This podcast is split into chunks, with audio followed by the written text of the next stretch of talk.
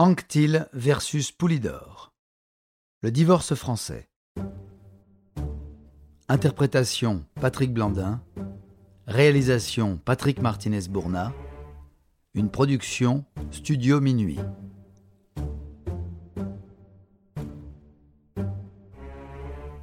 Des rivalités que le sport français a connues, celle opposant Jacques Anquetil et Raymond Poulidor dans les années 60 est l'une des plus grandes, ayant transcendé le monde du cyclisme et dépassé ses frontières. Tout oppose les deux hommes. Anquetil, le mauvais gagnant qui n'aime dans le vélo que la victoire, face à Poulidor, le monsieur tout le monde, bon perdant, heureux d'être déjà là et éternel second.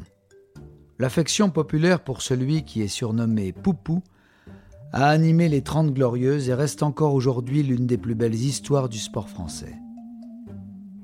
L'historien Michel Vinocq décrira cette rivalité multifactorielle. Derrière ces deux stéréotypes, le public sent confusément que deux univers s'opposent, comme la modernité et l'archaïsme. L'un et l'autre coureurs sont issus d'un milieu rural, mais ils n'évoluent pas dans la même civilisation agraire. Anctil est représentatif d'une agriculture moderne, Poulidor est la figure du paysan résigné. Cela se retrouve également dans le style de chacun. Maître Jacques est un rouleur, spécialiste du contre-la-montre, ce qui fait écho à son mode de vie avec l'attention du détail. Poupou, quant à lui, est un grimpeur, bien dans les montagnes, à l'aise dans l'effort et force de la nature.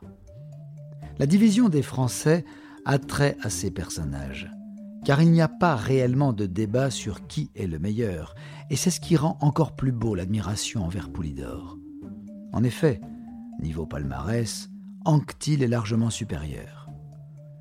Même s'ils ont presque le même âge, lorsque Poulidor devient professionnel en 1960 à 24 ans, Anctil est déjà une star du cyclisme.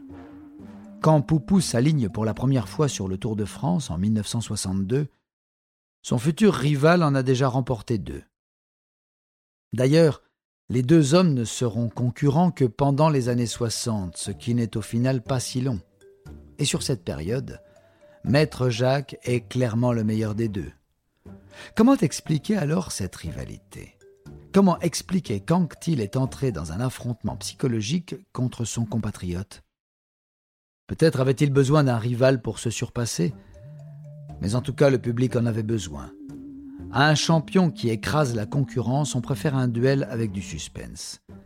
D'autant que les deux hommes étaient si différents qu'il y avait tous les éléments d'une bonne dramaturgie. Mais si Poulidor avait les jambes et la passion populaire, il n'avait pas le mental d'un champion, ni la chance. Des crevaisons, des chutes, rien ne sera épargné au destin de Poupou.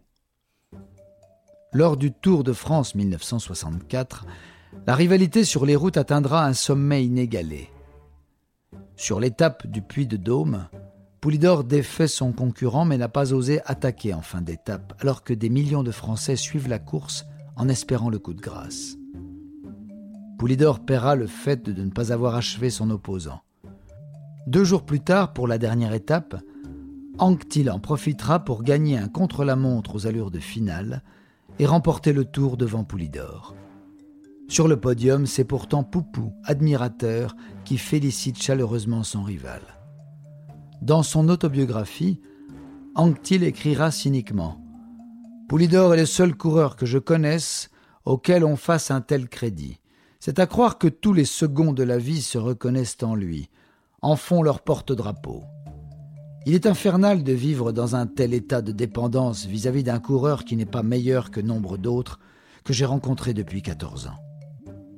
Il faut attendre 1966 et la complicité d'autres équipes en faveur d'Anctil pour que Poulidor s'agace publiquement. Pourtant, après le cyclisme, les deux hommes deviendront amis.